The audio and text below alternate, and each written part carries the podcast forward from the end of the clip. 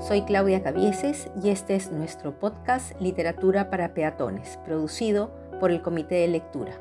Recuerden que la idea es compartir con ustedes pequeñas lecciones de literatura en un estilo coloquial y sencillo, alejado de lo académico. Hoy les hablaré del llamado Mester de juglaría y de una obra en particular.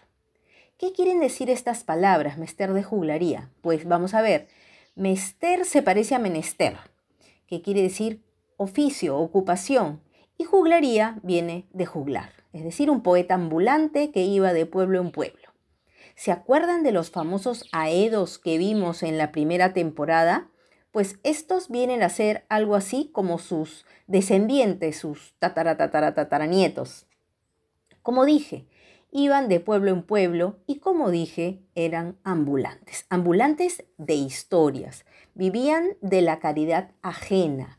Algunos tenían dotes de malabaristas, músicos, porque buscaban atraer al público, capturar su atención. No era como los aedos que los contrataban para un determinado fin en un palacio. No, ellos tenían que vivir eh, con la generosidad de su público que podía proveerles, no lo sé, una barra de pan, un buen pedazo de queso, una botella de vino y algún lugar en el que pudieran pasar la noche. Algunos podrán preguntarse, ¿también de esta época son los trovadores?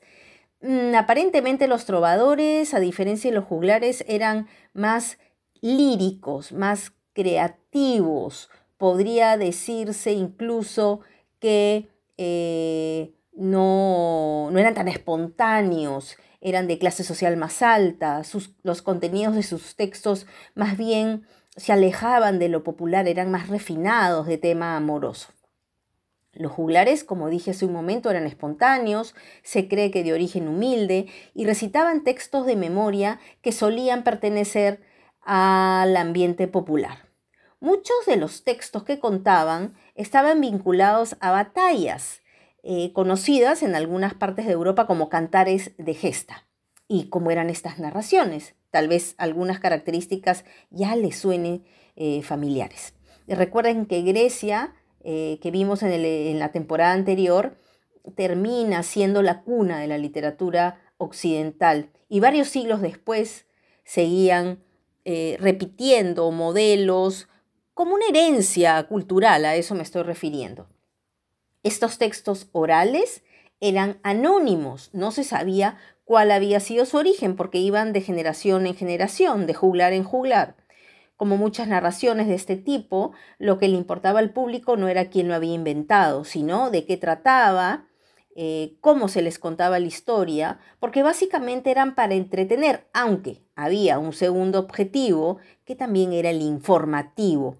¿Por qué razón? Porque en algunos casos, como en España en particular, hablaban de las hazañas de los guerreros eh, durante la época de la Reconquista, periodo que va del año 711 hasta 1492, en la que los árabes o moros ocuparon varias zonas de la península ibérica.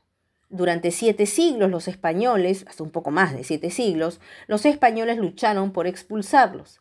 A esta etapa se le conoce como la Guerra de la Reconquista, que terminó, como hace un momento dije, en 1492 con la llamada Unificación Española, con los reyes católicos. Para que fueran fáciles de recordar, estos textos estaban en verso, pero usaban lo que se le conoce como la rima asonante, en la que solo riman las vocales, porque así resulta más fácil de improvisar. Yo en un momento les voy a dar un ejemplo. Es interesante porque uno piensa en lo complicado que puede ser memorizar estos textos, pero vale la pena rescatar que cuando aprendemos las cosas por rima y ritmo, la memoria acumula mejor los datos. Piensen en cuántas canciones se saben de memoria. Ahí tienen la respuesta. Además, si el alimento, digamos, depende de la memoria, con más razón se vuelve mucho más aguda. Pienso que los juglares siguen evolucionando con el tiempo. Mm, en este momento vienen a mi cabeza los raperos. Por ejemplo, lávate las manos de forma correcta, evite el contagio. Esa es nuestra meta. Disfruta en familia, aprovecha el rato. Yo me quedo en casa protegiendo a los que amo. Número uno, que ahí había rima sonante. Número 2. La letra es de un grupo de raperos peruanos que se unieron a una campaña informativa para combatir el COVID hace pocos meses. La rima sonante es la que usan los raperos, les es mucho más amigable para ir improvisando, especialmente en estos eh, duelos que a veces eh, se dan, que seguramente el público más joven les puede sonar más cercano. En Europa se destaca al menos un cantar de gesta en algunas zonas ya definidas en la Edad Media. En Inglaterra, el Beowulfo. En Alemania, el cantar de los nivelungos. En Francia, la canción de Rolando. Y en España, el conocido cantar o poema del mío Cid cuyo héroe central fue Rodrigo Díaz de Vivar. Yo hablaré de este último, y quiero aclarar que en el caso de Rodrigo o Ruy Díaz de Vivar, la historia se mezcla con la leyenda, algunas cosas pasaron y otras fueron producto de la imaginación de los juglares. Cuenta entonces un juglar anónimo, por cierto, que Rodrigo Díaz era natural del pueblo de Vivar y trabajaba para el servicio del rey de Castilla, Alfonso VI, como una especie de recaudador de impuestos de algunas poblaciones. Era de sus colaboradores cercanos y muy respetado. La gente lo quería, era un buen hombre, pero al que no le faltaban los enemigos, en este caso personajes intrigantes en la corte del rey Arturo. Es decir, donde hay envidia, siempre hay intriga. Uno de ellos, el conde García Ordóñez, con engaños convenció al rey de que el Cid le estaba robando. Por si acaso, aclaró que el nombre de él, mío Cid, quería decir mi señor. Es un sobrenombre que le dieron los pobladores moros que lo conocían como hombre de bien. El rey entonces toma la decisión de desterrar al Cid fuera del territorio de Castilla y le da un ultimátum. Solo tiene nueve días para partir. En ese lapso se despide entonces de su mujer Jimena y de sus hijas Elvira y Sol, quienes quedarán en el convento de San Pedro de Cardeña. Mientras que uno de sus colaboradores más cercanos, Martín Antolines, buscará un modo de conseguir dinero para el destierro. En principio, acude a dos prestamistas judíos y le empeña dos baúles que, indica, están llenos de riquezas pero cerrados con candados. Lo que ocurría es como el Cid no tenía ni un mango, les había puesto arena y a cambio de este o supuestamente recibe eh, la primera parte de un préstamo eh, para una jornada desconocida. Ya luego se va a solucionar este préstamo. Mientras el Cid va saliendo de tierras castellanas, curiosamente varios hombres empiezan a acompañarlo en el destierro, porque lo consideran un hombre de gran valía y hay que estar del lado del hombre honesto. Dice el texto, qué buen vasallo sería si tuviese buen señor. Antes de salir de los límites castellanos, el Cid cuenta entre los suyos entonces 300 hombres que se van y se destierran, digamos, autodestierran, por así se destierran voluntariamente con él. Creo que la esencia del cantar está en el objetivo que tiene el Cid, mostrarle al rey con sus actos quién es él. Se mantiene leal a pesar del destierro, mantiene el alto el ideal de buen súbdito cristiano y se aboca a recuperar para la corona territorios que estaban bajo dominio moro. Cuando lo hace, por ejemplo, con Castejón y Alcócer, justamente muestra su lealtad enviándole al rey lo que corresponde como parte del botín. Su mano derecha, Álvar Fáñez, conocido también como Minaya, será el encargado de ir en su representación. Debo aclarar que esto no es un acto de sobonería o está especialmente hecho para que el rey lo perdone. No, es simplemente lo que correspondía hacer y así continuará. Curiosamente, esto dentro de los códigos de la época van a cumplir el cometido, es decir, el rey va a empezar a entender que el Cid es un hombre de bien. Y luego de recibir, irá tomando decisiones importantes. Dejará eh, que se le unan más voluntarios. Permitirá que se reúna eh, su esposa y sus hijas. Y finalmente, luego de conquistar Valencia, un bastión importantísimo, lo perdonará y le dará audiencia.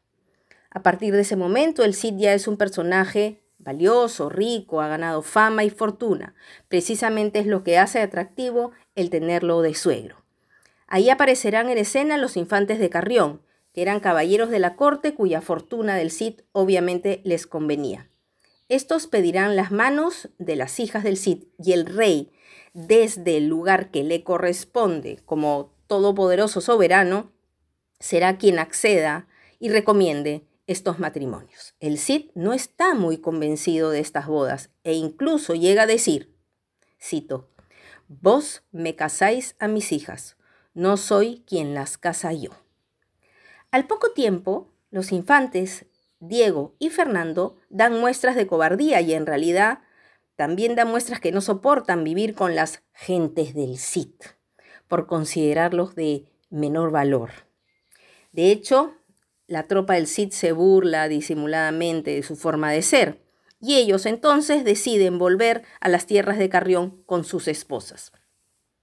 Pensando en la independencia de los nuevos matrimonios, el Cid les entrega la, dote correspondiente, que por cierto era muy generosa, caballos, dinero, las dos espadas famosas que había ganado en batalla, colada y tizona, entre otros objetos de valor.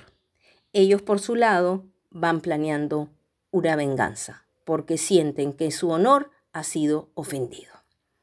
En el camino hacia sus tierras, ellos se alejan del grupo que los acompaña con la excusa de tener un momento privado con sus esposas, en una zona llamada el Robledo de Corpes. Es un bosque de robles. Es ahí cuando maltratan a las chicas utilizando una violencia extrema, dejándolas por muertas. Luego huyen.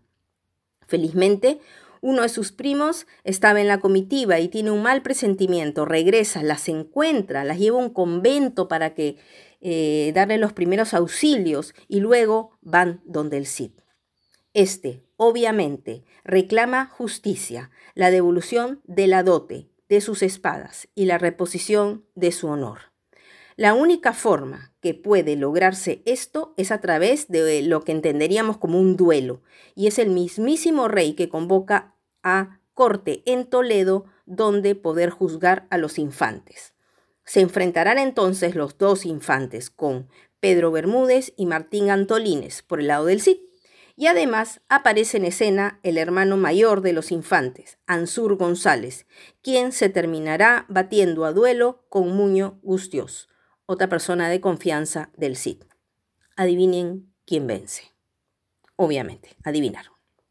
Hay un detalle curioso, el Cid no pelea. El poema o cantar termina con el ofrecimiento de nuevos matrimonios para las hijas del Cid por los representantes de los infantes de Navarra y Aragón, y por tanto esto llevaría al Cid a otro nivel. El manuscrito más antiguo que se conserva es de aproximadamente el año 1207 y está firmado por el copista, no autor, por el copista Per Abad, que al parecer lo había copiado de otro manuscrito que hoy es inexistente.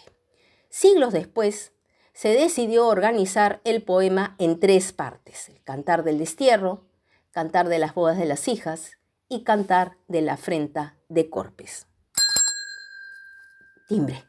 Felizmente que ya había terminado y no sé si al fondo han escuchado, nos han acompañado en casi todo el episodio un trinar de pajarillos y yo me voy. Pero como siempre lo hago dejándoles las recomendaciones lectoras que se vinculan al tema de hoy. La lectura de las aventuras del Cid sería la primera, hay muchas ediciones adaptadas y podría ser una buena idea compartirlas en familia. Recuerden que es autor anónimo, pero las adaptaciones suelen llevar los créditos de quien la ha realizado. De tema similar, es decir, de épica de edad media, y también pensando en lecturas familiares, están las historias que giran alrededor del rey Arturo y los caballeros de la mesa redonda. Hay también, quizás para no tan niños, El joven Merlín. Es una saga de tres novelas de Thomas Barron. Y se me ha venido a la memoria en estos momentos la película Excalibur, que es de 1981, con Helen Mirren, Liam Neeson, y otros actores extraordinarios. Es realmente buena esa película. Y si quieren ver alguna película sobre el mío Cid está la legendaria versión de Charlton Heston y Sofía Loren, que esa sí debe ser de los 60 aproximadamente. Me voy. Y recuerden, para viajar lejos no hay mejor nave que un libro. Nos vemos. Cuídense mucho, cuiden a los suyos.